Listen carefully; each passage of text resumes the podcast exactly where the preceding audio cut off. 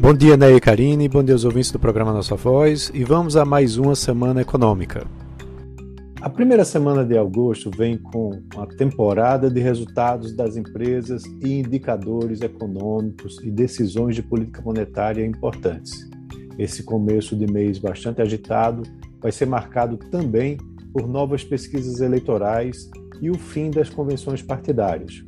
O Copom começa sua quinta reunião do ano na terça-feira e no dia seguinte vai anunciar, provavelmente, uma nova elevação da taxa Selic.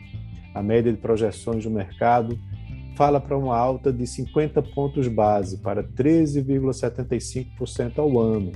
Se esse ajuste for confirmado, os juros no Brasil serão os maiores em cinco anos.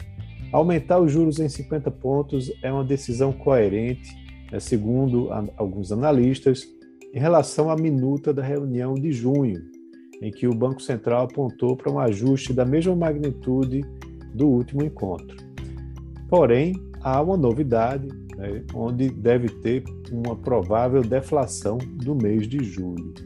Né? É, o relatório Focus também, é, que vai ser divulgado é, nessa segunda-feira, ele é importante né, para uh, trazer aí mais informações em relação às incertezas sobre a inflação, né, que alguns analistas dizem que ainda está maior do que o normal, né, considerando mesmo assim os recentes cortes de impostos.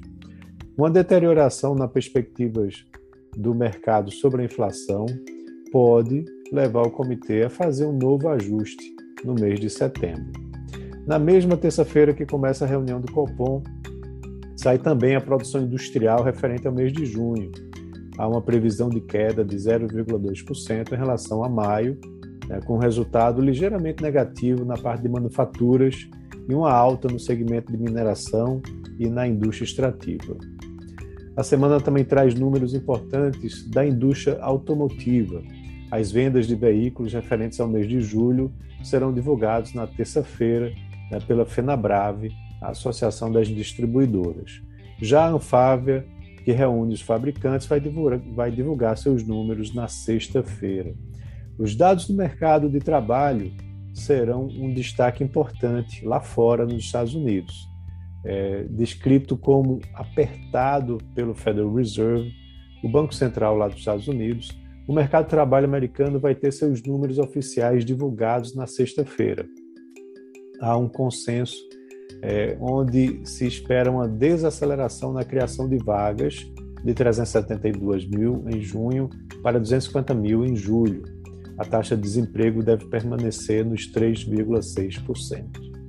Antes do payroll, tem o resultado do JOLTS na terça-feira, e a média das projeções de mercado fala para um 11 milhões de vagas em aberto nos Estados Unidos, é, ainda no mês de junho.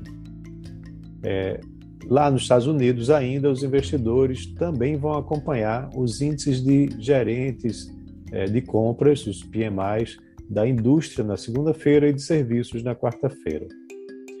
E lá na Europa, há uma previsão de alta de juros. Na quinta-feira, o Banco Central da Inglaterra também vai tomar uma decisão sobre os juros.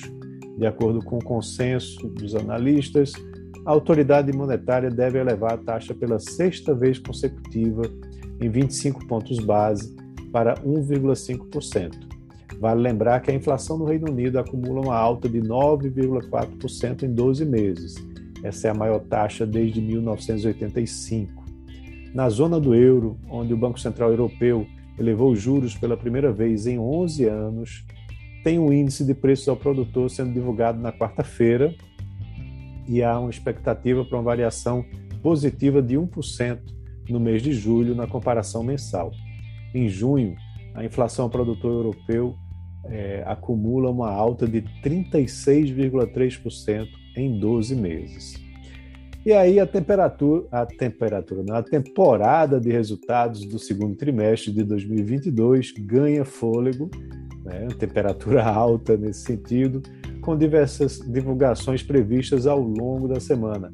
Temos Bradesco, Embraer e TIM né, como destaques na agenda. É, também a divulgação de empresas uh, lá nos Estados Unidos, empresas bastante conhecidas como Uber, Starbucks, Airbnb, PayPal, são uh, divulgações importantes na terça-feira. Então é isso. Um abraço a todos e uma ótima semana.